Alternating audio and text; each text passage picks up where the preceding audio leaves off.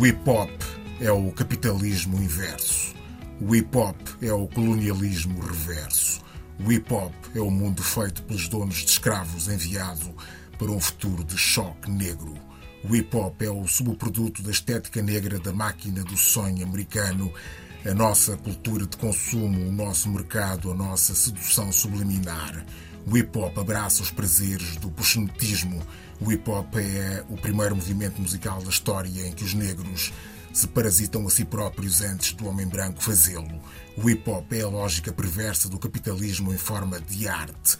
Como o capitalismo, o hip hop converte cruamente a alma em mercadoria. Como o capitalismo, o hip hop não tem moral, consciência ou preocupação ecológica com a terra devastada ou com a desolação das mentes americanas que ele destruirá ainda mais na busca de novos mercados. Começamos sempre com versos de poesia negra. Estivemos a ouvir versos de Greg Tate. Marta Mestre, esses versos merecem-lhe algum breve comentário? Bom dia. Quatro palavras: desconstrução, afirmação, futuro e pessimismo. É o que eh, esse poema me, me remete. Caros ouvintes, sejam bem-vindos ao programa Paixões Privadas, um espaço feito musicalmente pelos seus convidados. A nossa convidada de hoje é Marta Mestre, licenciada em História de Arte, mestre em Cultura e Comunicação, curadora, programadora cultural, editora, crítica e professora. Desde 2010 tem cindido o seu trabalho entre Brasil e Portugal. No Brasil já foi curadora assistente do Museu de Arte Moderna do Rio de Janeiro. Integrou também o trio de curadores do Instituto IOTIN em Minas Gerais, tendo sido ainda curadora convidada e professora na Escola de Artes Visuais Parque Lage, no Rio de Janeiro. Desde 2020, de retorno a Portugal, é curadora-geral do Centro Internacional das Artes José de Guimarães, em Guimarães. Falemos, pois, um pouco de tudo isso dentro do tempo que nos for possível, começando por dar primazia ao Brasil. Marta Mestre, antes de mais um reparo, as perguntas que lhe vou fazer sobre o Brasil são perguntas que oportunamente serão feitas a uma pessoa brasileira. Importa-me, no seu caso, colocar as mesmas questões a uma pessoa portuguesa com uma importante experiência e vivência do Brasil. Dito isto, começo por uma dúvida: como é que o Brasil passou de uma aclamada potência emergente para uma difamada potência delinquente? O que é que se passou num lapso de tempo de cerca de 10 anos, causando essa percepção a quem vê o Brasil de fora? Eh, bom, em, primeiro lugar, um grande prazer estar aqui e sou muito grata pelo convite. Braçalano é, é um programa que uh, acompanho e com muito gosto. Uh, sobre a pergunta que me, que me faz, eu acho que, de facto, a opinião pública mudou radicalmente uh, aquilo que é a percepção do Brasil. Porém, eu não colocaria os termos nessa dicotomia tão grande, não é? Eu acho que o Brasil continua a ser essa potência continua a emanar de, de, de, das produções artísticas brasileiras, da cultura brasileira, uma grande força e uma força de uh, desconstrução do status quo, do status quo ocidental, da maneira como, como uh, assumimos o mundo.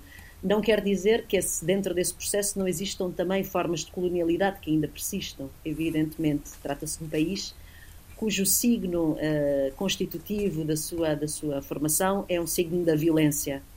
É, portanto, estamos no momento em que essa percepção do Brasil, ainda que hoje a, a tenhamos num lugar muito mais negro, negro e, e, e, enfim, eh, penso que eh, o governo Bolsonaro é um governo autoritário, um governo fascista, de certa maneira, e isso está presente nos modos de vida da população e, na, naquilo que o Brasil perdeu nos últimos anos. Mas eu acho que não podemos colocar as coisas nessa dicotomia. Aliás, eu acho que as eleições deste ano, em outubro deste ano, poderão mostrar-nos que o Brasil não é apenas o Estado bolsonarista. E espero que assim seja.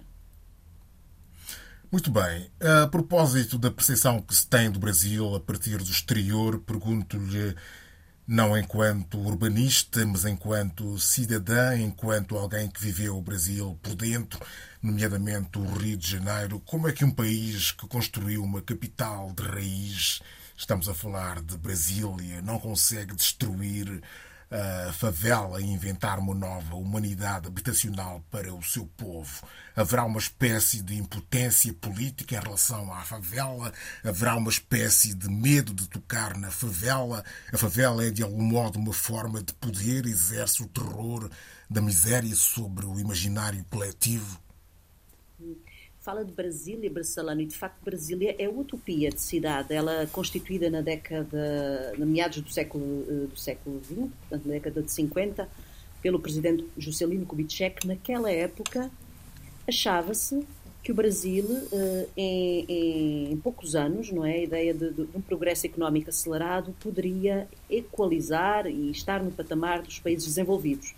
Brasília foi feita nesse, nesse âmbito. Porém, se nós formos analisar arquitetura, a arquitetura moderna, não é? a arquitetura de Oscar Niemeyer, Lúcio Costa e toda a geração moderna, nós já vemos aí uma persistência, até nas formas de arquitetura, de, eh, de, de, de uma estratificação de classe. Uh, isso é um, algo muito, muito evidente quando moramos no Brasil, quando alugamos casas no Brasil, quando compramos casas no Brasil se, é, se, for o caso, não é? Não foi o meu caso, sempre vivi em casas alugadas no Brasil, mas existe uma separação muito grande entre, entre aquilo que será e ainda continua a ser o lugar dos empregados negros uh, e o lugar uh, do, do, do, do, proprietário. Portanto, repetindo, não é? De certa maneira, repetindo o mesmo paradigma que já está na Constituição uh, colonial brasileira, que é o paradigma da Casa Grande e da Senzala. Esse é um dado eh, que, com o qual nos confrontamos uh, ainda hoje. Ou seja, o que, o, que, o que, leva a isto? Obviamente, o que leva a isto são formas muito arraigadas, muito, uh, eu diria mesmo inconscientes, mas inconscientes no sentido de arqueológicas de escavação, não é? De escavação no inconsciente, uh, dessa separação, não é? Uh, haverá aqueles que poderão aceder a certas uh, qualidades, a certas regalias e aqueles que não poderão sair dessas, dessa, desse contexto. Ou seja, o Brasil é um país de grandes polaridades e polaridades essas que não têm sido sanadas com, com medidas uh, políticas temos de facto um período muito, muito importante. Há ali um, um movimento que, desde o final dos anos 80, depois com o, o ano 2000, primeira uh, vitória do Lula, Lula, segunda vitória do Lula, depois a vitória da Dilma, e que nós vemos, de facto, uma, uh, um acesso uh, um acesso generalizado para a população negra, e aí vem a questão das cotas, uh, para uh, o acesso à universidade, por exemplo, e o, o, a questão também do limiar da pobreza, que no caso brasileiro uh, estava em padrões muito, muito abaixo. E, e que houve, de facto, um, um, um, incremento económico, essencialmente.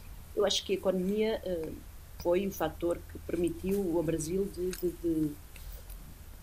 de, de iniciar um ciclo, um ciclo uh, utópico, de certa maneira mas isso também tem um retorno, não é? Há uma questão também em que uh, essa economia uh, não veio junto com toda uma transformação social de base. Uh, e aí também gerou-se um problema, ou seja, reiterou-se uma vez mais essa mas acha, mas acha que acha. Desculpe interromper. Acha que eu fiz a pergunta e não, não, não foi não foi ao busilis da questão. Acha que há medo de tocar na favela? Acha que há que o poder político tem medo de tocar na favela no Brasil? Eu acho é que enfim, não, não sou nem urbanista nem, nem economicista, não é? Mas uh, eu acho que a favela é uma forma uh, é uma forma de sociabilidade brasileira.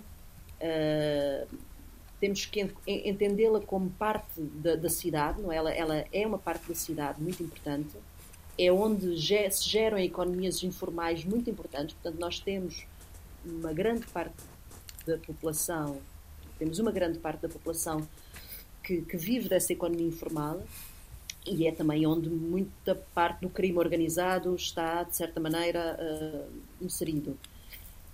As cidades no Brasil são sempre cidades partidas. Este é um termo, um termo uh, do Nelson Rodrigues. Cidades partidas, ou seja, é o asfalto uh, e o morro, para usar o caso do Brasil. Portanto, a favela ocupa um, um território muito, muito importante, não é?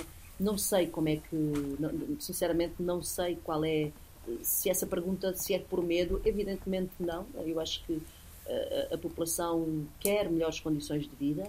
Eu acho é que é um problema excessivamente grande. Ele tomou uma proporção uh, enormíssima.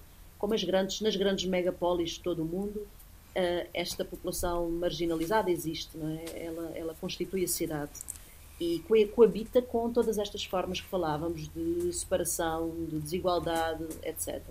Ok. Portanto, eu não, eu não consigo dizer o porquê. ok, é? ok, ok. Que... Ok, a nível, a nível das artes, que é, o, que é afinal o seu campo de ação e de eleição, qual é o retrato possível da arte negra contemporânea no Brasil? Como curadora, que artistas negre, negros recomendaria no Brasil? Uhum. Olha, hum, eu acho que o campo, aquilo que consideramos por arte negra no Brasil, ela teve vários períodos em que se foi uh, consolidando, afirmando. Eu acho que não podemos esquecer que já um dos grandes, uh, um dos grandes uh, artistas do barroco mineiro, Mestre Ataíde e Aleijadinho, dois grandes artistas, são negros ou seja, o próprio, a primeira expressão artística brasileira, digo, no período colonial, ela vai, vai incorporar elementos da presença negra que não nos esqueçamos. Eu acho que é preciso sempre lembrar quando falamos do Brasil. Uh, Portugal, durante o tráfico de escravos, uh, transladou aproximadamente, o cálculo não, não é muito preciso, mas estima-se que foram movidos à força 8 milhões de, de, pessoas racializadas. Ora, esta, esta, esta hum, mudança, não é? esta, este levar à força desta população, transforma radicalmente aquilo que é o Brasil.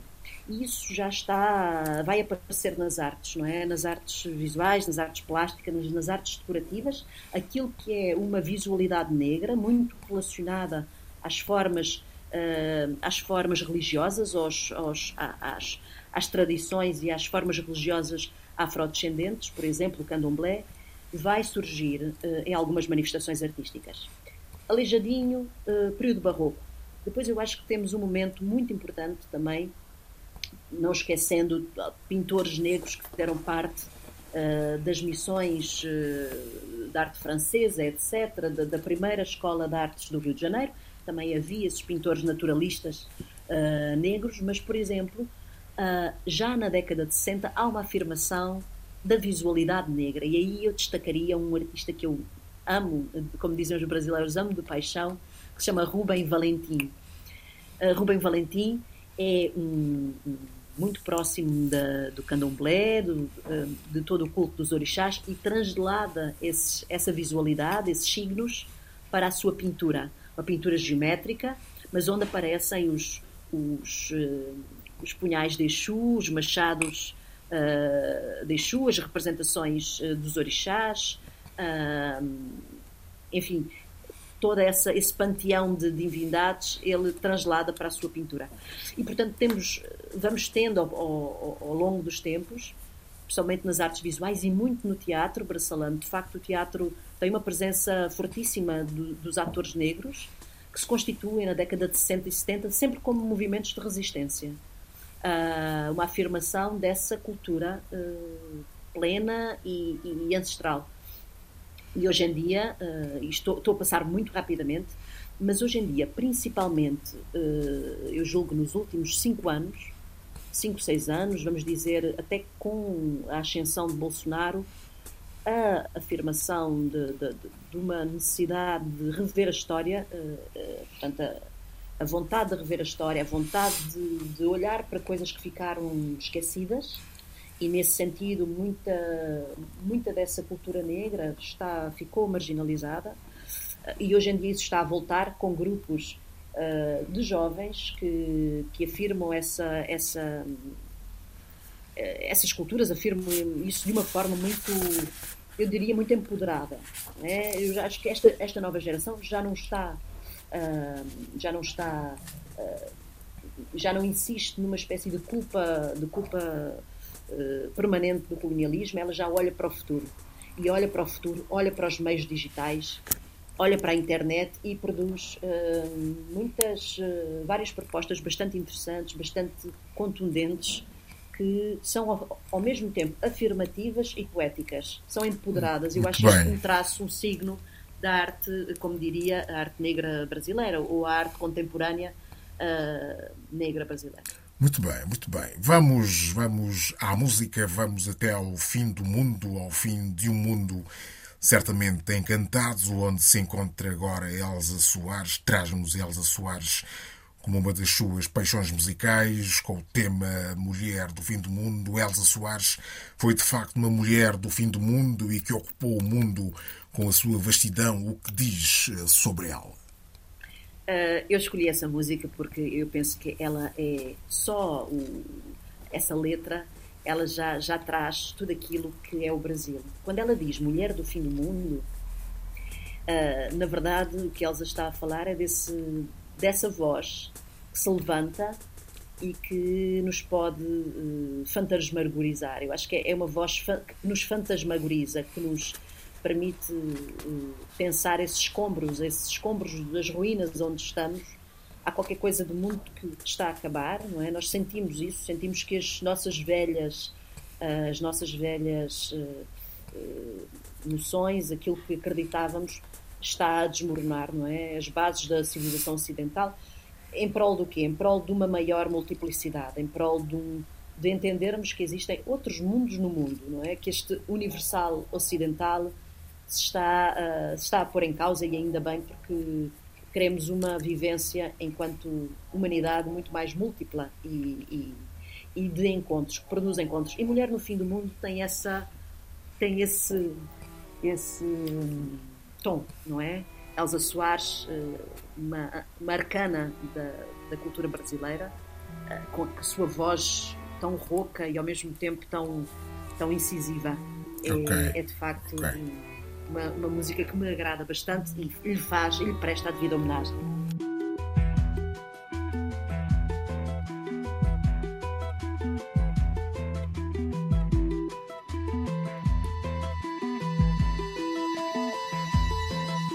Meu choro não é nada além de carnaval. É lágrima de samba na ponta dos pés. A multidão avança como um vendaval. Me joga na avenida que não sei qual é. Pirata e super-homem cantam o calor. Um peixe amarelo beija minha mão. As asas de um anjo soltas pelo chão. Na chuva de confetes deixo a minha dor. Na avenida deixei lá pele preta e a minha voz. Na avenida deixei lá a minha fala, a minha opinião. Minha casa, minha solidão. Joguei do alto do terceiro andar. Quebrei a casa e me livrei do resto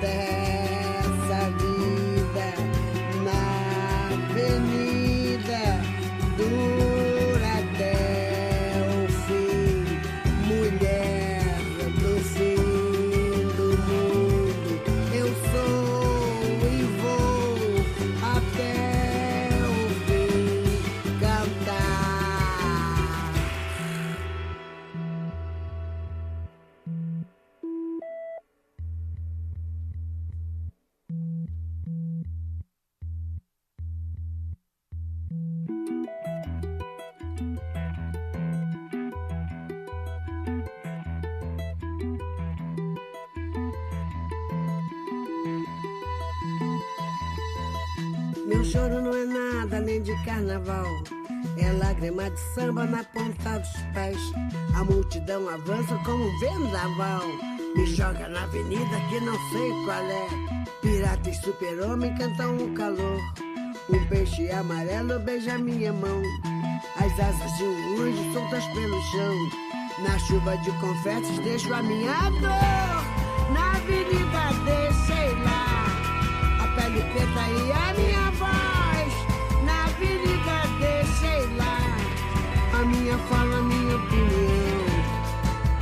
casa, minha solidão. Joguei do alto do terceiro andar. Quebrei a cara e me livrei do resto dessa vida.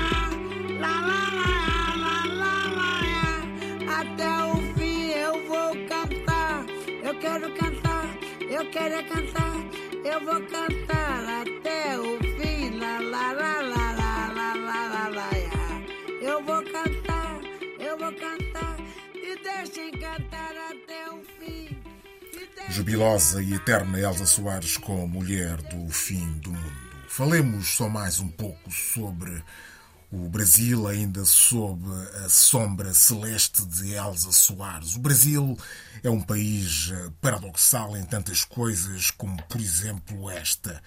A negra, ou a mulata, como é vulgarmente dita, é um símbolo de beleza do Brasil senão o símbolo de beleza do Brasil, a par da bossa nova, do samba e, inevitavelmente, do carnaval. Como é que a mulata, como símbolo de beleza, se explica num país com um evidente histórico esclavagista e racista? Isto é um paradoxo ou não?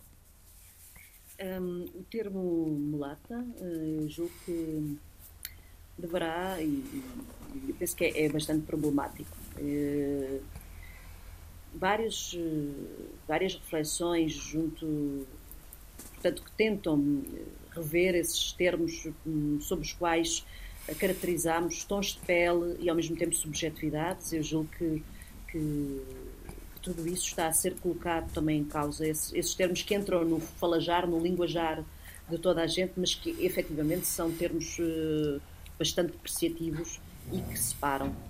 Eh, as mulheres brasileiras que eu conheço, mulheres brasileiras negras que eu conheço, eh, põem de parte essa, essa designação, rejeitam-na e não se identificam com ela. A mulata é um produto do olhar colonial, é? se quisermos, essa evidência da mulata como aquilo que seria um, uma mulher uh, do prazer, uma mulher que se dava aos deleites sexuais, tudo isso foi uma construção e sabemos que essa história é uma história marcada por violência. Ela não tem a sensualidade que, uh, que foi, foi, foi sendo produzida. Porém, também sabemos que, que é, uh, a mulher brasileira é um signo de exuberância e, e, que, e que usa o seu corpo de uma maneira bastante uh, exuberante e bastante aberta para essa, essa, esse contexto pleno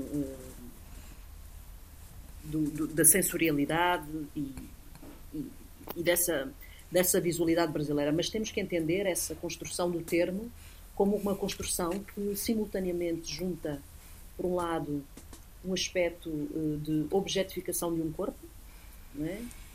e por outro lado, uh, essa valorização dos atributos sexuais. Uh, em prol do quê? Portanto, eu julgo que gostaria muito que essa resposta pudesse ser respondida de uma forma bastante contundente por mulheres brasileiras que rejeitam também esse termo. Portanto, Eu, eu não, não, me, não me identifico com, com o uso desse termo. E mas há, há de, há de, mas por exemplo, nos Estados Unidos uh, também foi um país, é um país com um historial relativamente parecido com o Brasil, relativamente digo, mas não há a ascensão da, da, da negra, da mulher negra, e esse patamar de, de culto como é, como, como é o caso brasileiro, apesar de todas as críticas que se possam fazer. Sim, eu, eu, estou, estou a falar precisamente da palavra mulata. A palavra Sim. mulata vem num termo pejorativo, não é? é? Ela, ela tem a ver com animalidade. E isso eu julgo que hoje em dia está a ser bastante criticado uh, sobre é precisamente a questão da linguagem, não é? Como é que nós uh, afirmamos e chamamos uh, os outros e, e, como é que objetificamos estas diferenças? Eu, eu, eu julgo que, no caso brasileiro, por um lado, há um símbolo sexual que o Carnaval preconiza, que é a ideia de mulata. Uh, os movimentos feministas de afirmação da mulher brasileira uh, rejeitam esse termo porque sabem perfeitamente o historial de, de, colonialidade que esse termo carrega. E, nesse sentido, penso que também encontramos as mesmas dicotomias que constituem todo o Brasil. Ok, muito bem. Escutemos a sua segunda paixão musical para fecharmos a página do Brasil nesta conversa. Temos eh, Baden Powell e Vinícius de Moraes com o álbum Afro Sambas de 1966, considerado um dos melhores álbuns da música popular brasileira. Agradeço-lhe muito esta escolha. Porque é que escolhe desse álbum o tema Canto de Ossanha que vamos ouvir? é, é precisamente esse momento, na década de 60, em que falava há pouco atrás, em que começa na própria música brasileira, que sempre esteve, evidentemente, os ritmos africanos, mas eles são elevados a um estatuto uh, da bossa nova. E a bossa nova é um, um, movimento bastante elitista, vamos dizer assim. A bossa nova nasce nas, na, nasce na verdade na, na, zona sul do Rio de Janeiro, na, essa, essa formação em torno de, de, dos artistas que bem conhecemos, como Vinícius de Moraes e tantos outros. Mas o, o afro-samba é um momento em que a bossa nova incorpora e, e o samba incorpora essa, essa, essa presença negra através de Baden Powell. E eles vão trazer precisamente ritmos do candomblé, da ubanda, com, com toda aquela, aquela parafernália de, de, de de percussão, não é? Uma percussão que é muito ritmada e o canto do Ossanha é uma, uma celebração, é um, uma música atemporal, muito bonita e que me está, está presente comigo desde há muito tempo. Acho que ainda antes de ir para o Brasil era um, era um disco, era um álbum que eu ouvia frequentemente.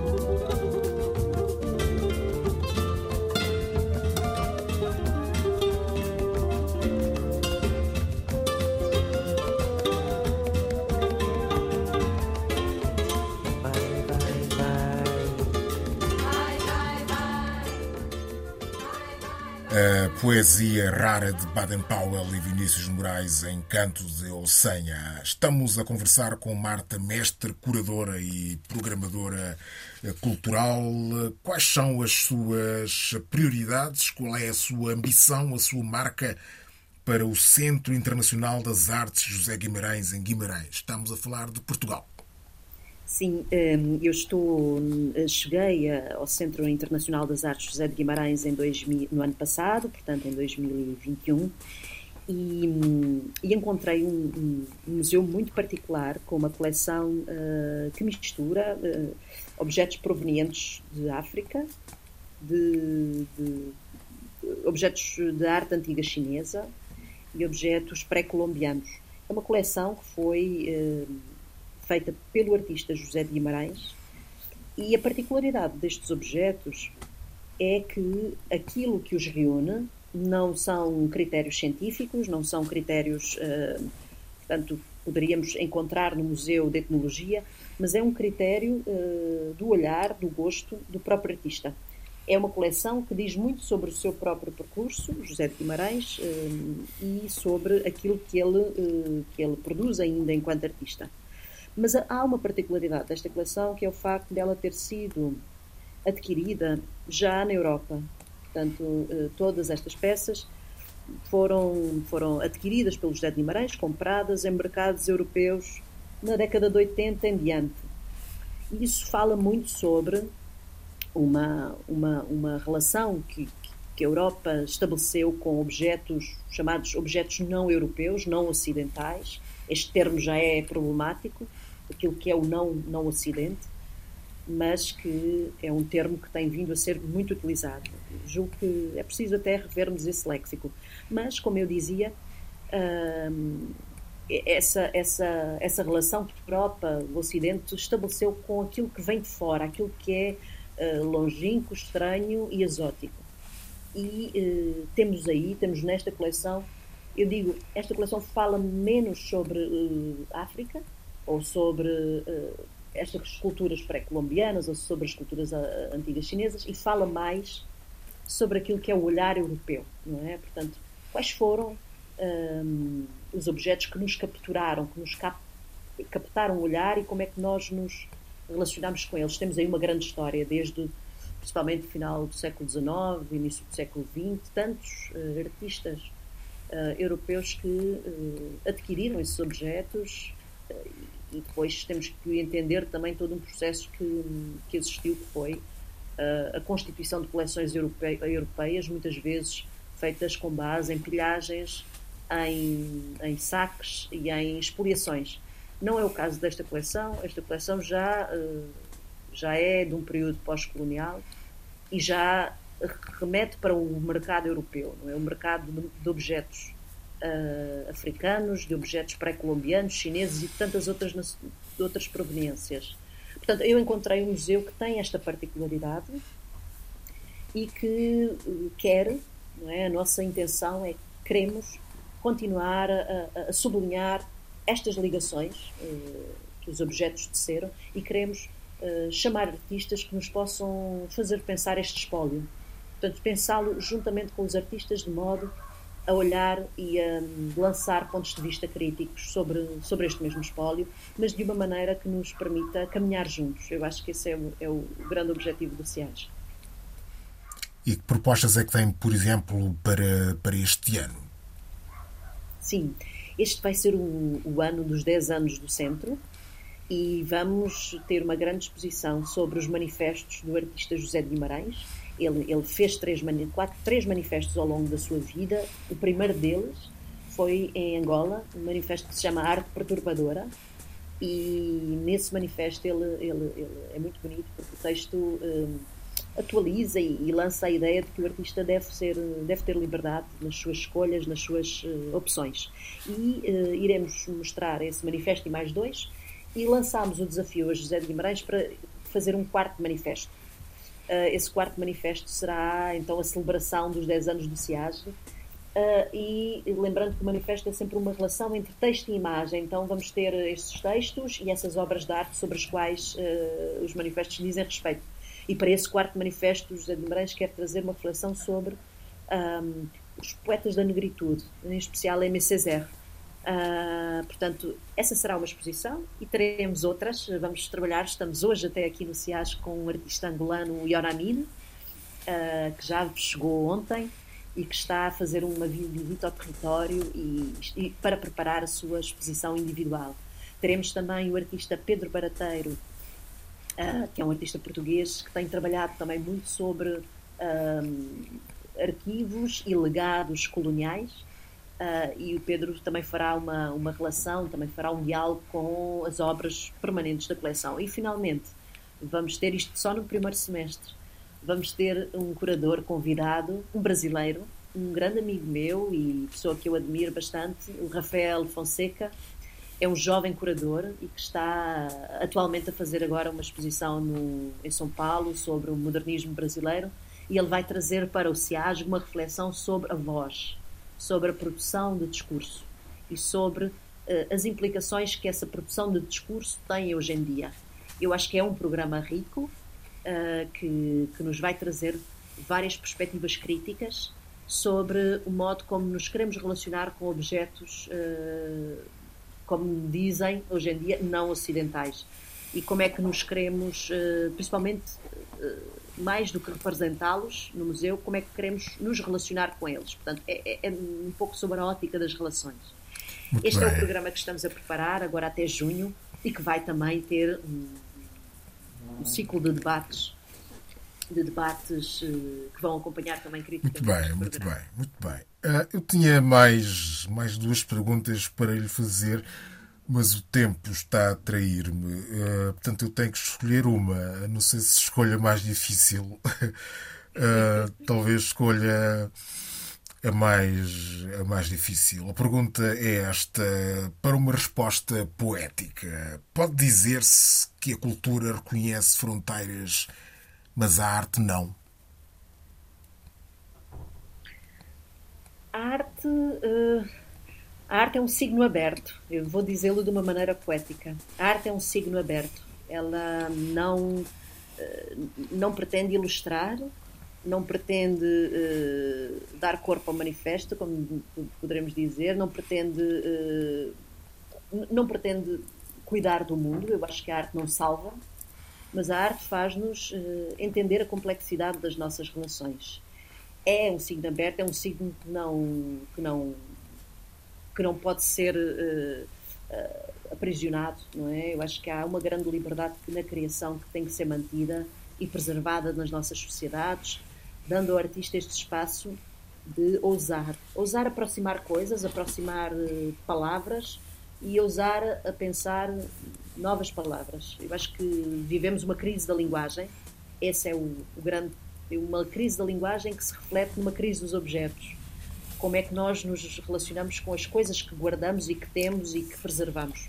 Eu acho que isso tudo tem a ver com, com formas muito eh, cristalizadas de olharmos as coisas e cabe aos artistas eh, bagunçar, para usar uma expressão muito brasileira, bagunçar. Eu acho que a bagunça é, um, é, é- é qualquer coisa muito poderoso, não é? É, é o desestabilizar aquilo que, que está muito arraigado para, para nós e a bagunça é esse processo de desvairar, não é? De certa maneira, enlouquecer a história, eh, criar um outro, uma, uma outra maneira de vermos os acontecimentos. O artista é, é um elemento fundamental e está em crise. Eu acho que vivemos num, num tempo em que cada vez mais o signo económico, as trocas eh, fetichistas do, do capitalismo eh, retiram um espaço, esse espaço de, de- de- de absoluta experimentação. Ah, claro que temos, existem muitos artistas que o fazem, mas há uma, digamos que há uma ameaça a essa, a essa criação livre, não é? Uma liberdade livre, para usar uma expressão quase ah, um pleonasmo. Ah, mas gosto de pensar que, que é possível. E tenho tido a sorte, acho super salame assim, pensando agora um pouco em retrospectiva, tenho tido a sorte de estar perto de muitos artistas, de ouvi-los. Acho que aquilo que um curador faz é escutar. E essa escuta muito, muito próxima eh, traz-nos uma, uma mundividência muito mais ampla, não é? Eu acho que é isso que nos falta às nossas vidas, é abrirmos horizontes. Ok. E espero que, que a programação do CIAS também traga essa abertura de horizontes para cada vez mais e eu acho que é isso que, que, que caracteriza o CIAS. Ok, muito bem. Fechemos, fechemos os olhos e viajemos até ao Mali para sermos guiados por dois cegos rumo à essência da beleza, escuridão de que nasce luz em forma de música, é onde nos leva a sua terceira paixão musical, Amadou e Miriam. O que tem a dizer sobre eles? Muito sucintamente. Uh, eles uh, trazem uh, a memória das várias viagens que fiz uh, em alguns países africanos. São Tomé e Príncipe, Camarões, Angola, Moçambique, África do Sul, Marrocos, ou seja, eles trazem essa, essa, essa musicalidade e eu acho que são dois intérpretes incríveis que tivemos a oportunidade de, de ver já algumas vezes. Eu lembro-me do concerto em Sines, no Festival de Músicas do Mundo de Sines, onde também trabalhei nessa cidade. Então, é, é- são uma dupla do coração. Bonjour, vous êtes sur le répondeur de Mariam. Laissez votre message après, je vous appelle. Merci. Merci, bye.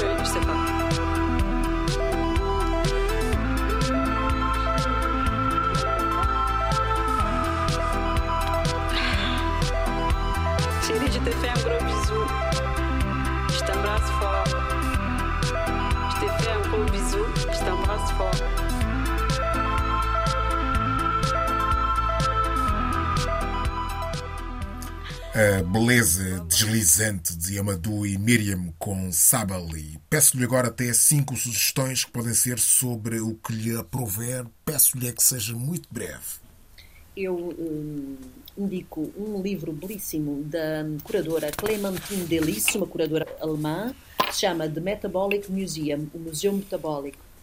Uma reflexão sobre os museus eh, que têm objetos eh, não ocidentais e arte contemporânea. Depois menciona a exposição do artista Samson Kambalu, eh, que está atualmente presente na Culturgest e acho que é uma exposição que, que traz uma, uma visão. Este artista é do Mali, do, do- desculpa, do malauiano, e, e- mas está radicado nos Estados no Reino Unido e traz um trabalho também muito eh, contundente, muito afirmativo da potência eh, disruptiva da arte africana.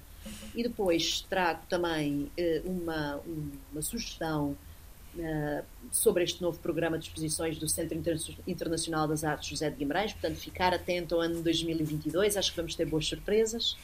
E finalmente mencionar uh, que este ano, 2022, é também o ano das comemorações da Semana Moderna, uh, portanto, do modernismo brasileiro, da Semana de Arte Moderna uh, brasileira.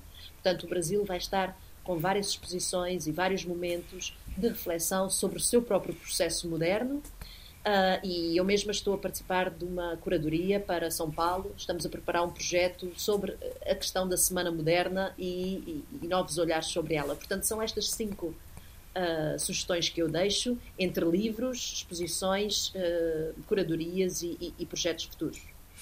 E para terminarmos, vamos até aos Camarões para escutar a sua última paixão musical, Prince e Yango. O que tem a dizer sobre ele, muito rapidamente?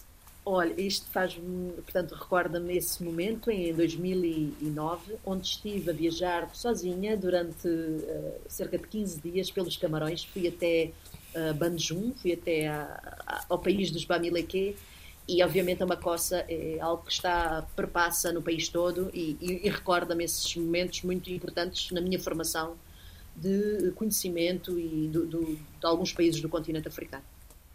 Marta Mestre, muito obrigado por ter sido convidada do Paixões Privadas.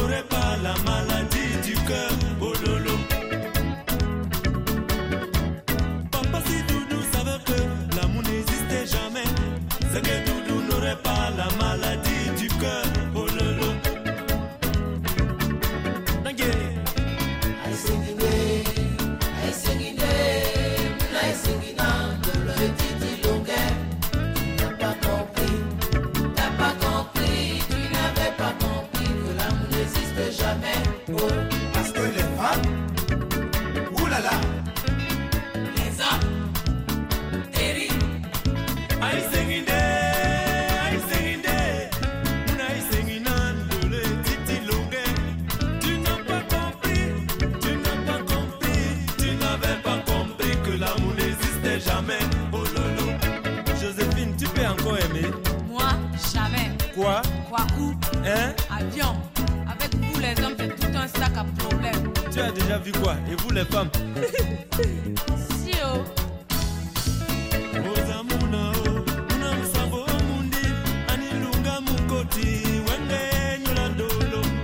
C'est une fille qui n'avait jamais de problème, elle est devenue soucieuse parce qu'elle est déçue.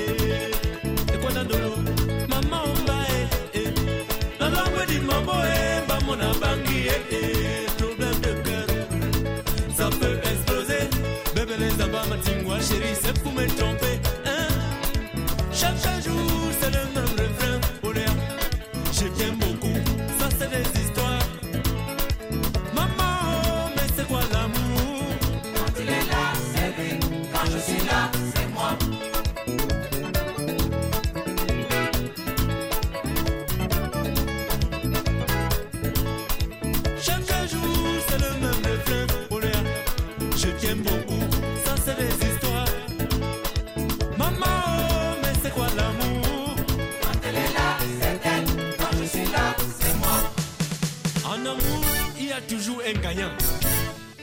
Mais le perdant, c'est qui? C'est Ghetto C'est Mambo. C'est moi. C'est moi.